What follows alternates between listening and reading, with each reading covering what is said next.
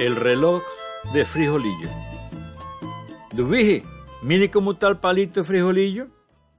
El que hablaba era Carlitos González, joven ladino y audaz que era parte de la pionada de Dubiges Barahona, quien estaba porreando sus potreros ubicados en el Cerro Agudo.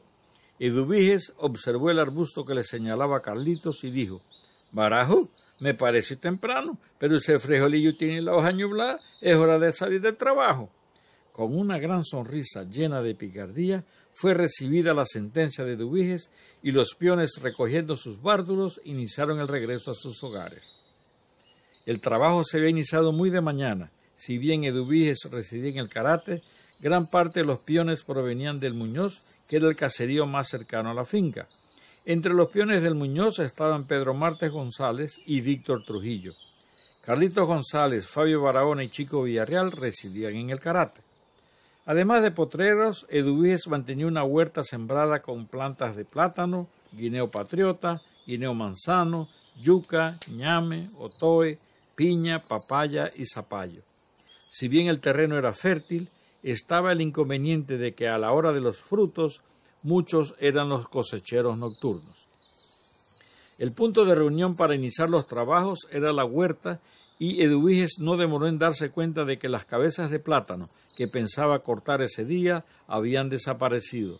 Muy molesto exclamó Barajo, esta gente del Muñoz no respetan, son unos ladrones. Dubije, no toda la gente del Muñoz es ladrona.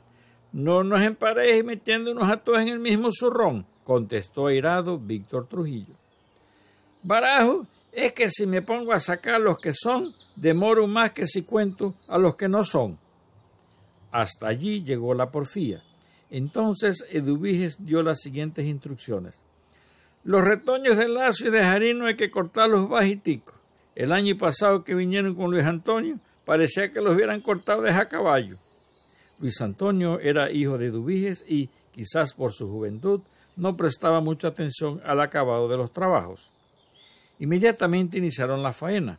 Cada uno iba armado de un filoso machete y de un gancho o garabato. Con el garabato se tiraba del retoño para que apareciera la parte del tallo cercana al suelo. Seguidamente se descargaba un golpe con el machete casi al ras del terreno y con el gancho el retoño se lanzaba lo más lejos posible. Los movimientos eran acompañados por salomas breves. ¡Oja! al tirar el machetazo y ¡brua! al lanzar el retoño con el garabato. El día estuvo completamente nublado y una llovizna de forma intermitente los acompañó durante toda la jornada. Cuando Eduviges calculó, más bien orientado por su estómago que por el sol, que era cerca del mediodía, dio la orden de suspender el trabajo para tomar el almuerzo. Todos se dirigieron al pequeño rancho que estaba dentro de la huerta, en donde habían dejado colgadas sus cebaderas que contenían el almuerzo que les habían preparado en sus casas. El plato más común era arroz con frijoles, rociado con manteca de puerco, acompañado de una minúscula porción de carne asada o de una postura frita de gallina. Sentados en troncos, en banquetas o sobre el mismo suelo del rancho, degustaron sus platos. El tema más trillado por parte de los jóvenes era el de las hembras. A Clementina, la de Anastasio González, la empezaron a llevar a baile. El sábado la llevaron al baile de la casa de Manuel Ergao, manifestó Carlito González. Cuando ella estaba bailando con Goyo casa, pedí pichón. Y la verdad que baila muy bien. ¡Oh! Y el perfume que cargaba así estaba oloroso, manifestó Chico Villarreal. Bueno, yo les voy a decir que mujer bonita es Genoveva, la hija de Agustín García. Por esa mujer yo diera todo lo que tengo, terció Víctor Trujillo. Barajo, yo les voy a decir una cosa. Mujeres bonitas han todo el tiempo y no se van a acabar. Cojan golpe, muchachos sentenció el dueño de la finca. Mientras conversaban, iban amolando por turno sus machetes en las dos piedras que Dubiges tenía en el rancho. Hace un año que con un caballo de diestro y dos zurrones había hecho un viaje de tres días a la Pitalosa en los pozos de Herrera. Allí, con mazo y cincel, había extraído de una cantera trozos de la piedra que, según los entendidos, era la mejor para molar machetes y cuchillos. La cantidad que se trajo para el karate era más que suficiente para sus necesidades en lo que le quedaba de vida. Bajo la pertinaz llovizna reiniciaron los trabajos. Algunos para contrarrestar el frío sacaron sus cachimbas. El humo del tabaco virginio, caracterizado por un olor muy fuerte, les ayudaba a ahuyentar las chitras. En el grupo donde estaba Carlito surgió la preocupación por la hora de salida, pues el sol no daba señales de reaparecer en lo que quedaba del día. ¡Aju! Si nos descuidamos de nos va a echar fuera de noche, fueron las palabras de Chico. Los días como hoy Dubiji se fijan los palitos de frijolillo. Cuando añublan la hoja es seguro que son las seis de la tarde, manifestó Fabio. Carajo, Dubiji es muy bellaco, pero vamos a ver si hoy se la zurramos, dijo Carlitos y dirigiéndose hacia un pequeño arbusto de frijolillo, de un machetazo lo cortó al ras del suelo. Inmediatamente hundió el tronco en el suelo suavizado por la lluvia. Al cabo de un rato, Eduviges hizo una ronda para verificar el avance del trabajo de estos muchachos.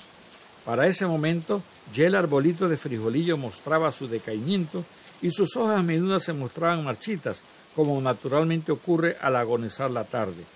Fue en ese momento en que Carlitos llamó la atención de Eduviges. Luego de caminar una media hora, Eduviges y los peones del karate pasaron frente a una de las primeras casas de este poblado que se topaba cuando se venía del Muñoz. Se trataba de la residencia de Tiburcia Quintero, media hermana de Eduviges. Como era costumbre en la época, las aulas de clases de la escuela primaria eran espacios alquilados en las viviendas del lugar. Por lo general se utilizaba como aula de clases la amplia sala de las casas de Quincha. La doble jornada escolar terminaba a las cuatro y treinta de la tarde y para Eduviges fue una sorpresa que los estudiantes todavía estuvieran en la escuela. Se acercó a la puerta que daba al comedor de Tiburcia y al verla la saludó. Comadre, ¿cómo ha pasado el día? Bien, ¿y usted, compadre? respondió Tiburcia. Barajo, ¿usted sabe más o menos qué hora es? preguntó Eduviges. Falta poquito para las cuatro y media, porque ya la maestra mandó a los muchachos a recoger los cuadernos fue la respuesta que recibió de la comadre. Barajo, estos malucos, algo les hicieron al palito de frijolillo. Primera vez que se le añulan las hojas antes de las cuatro de la tarde, dijo para sí Eduviges, pues ya no tenía acompañantes. Los peones habían desaparecido como por arte de magia.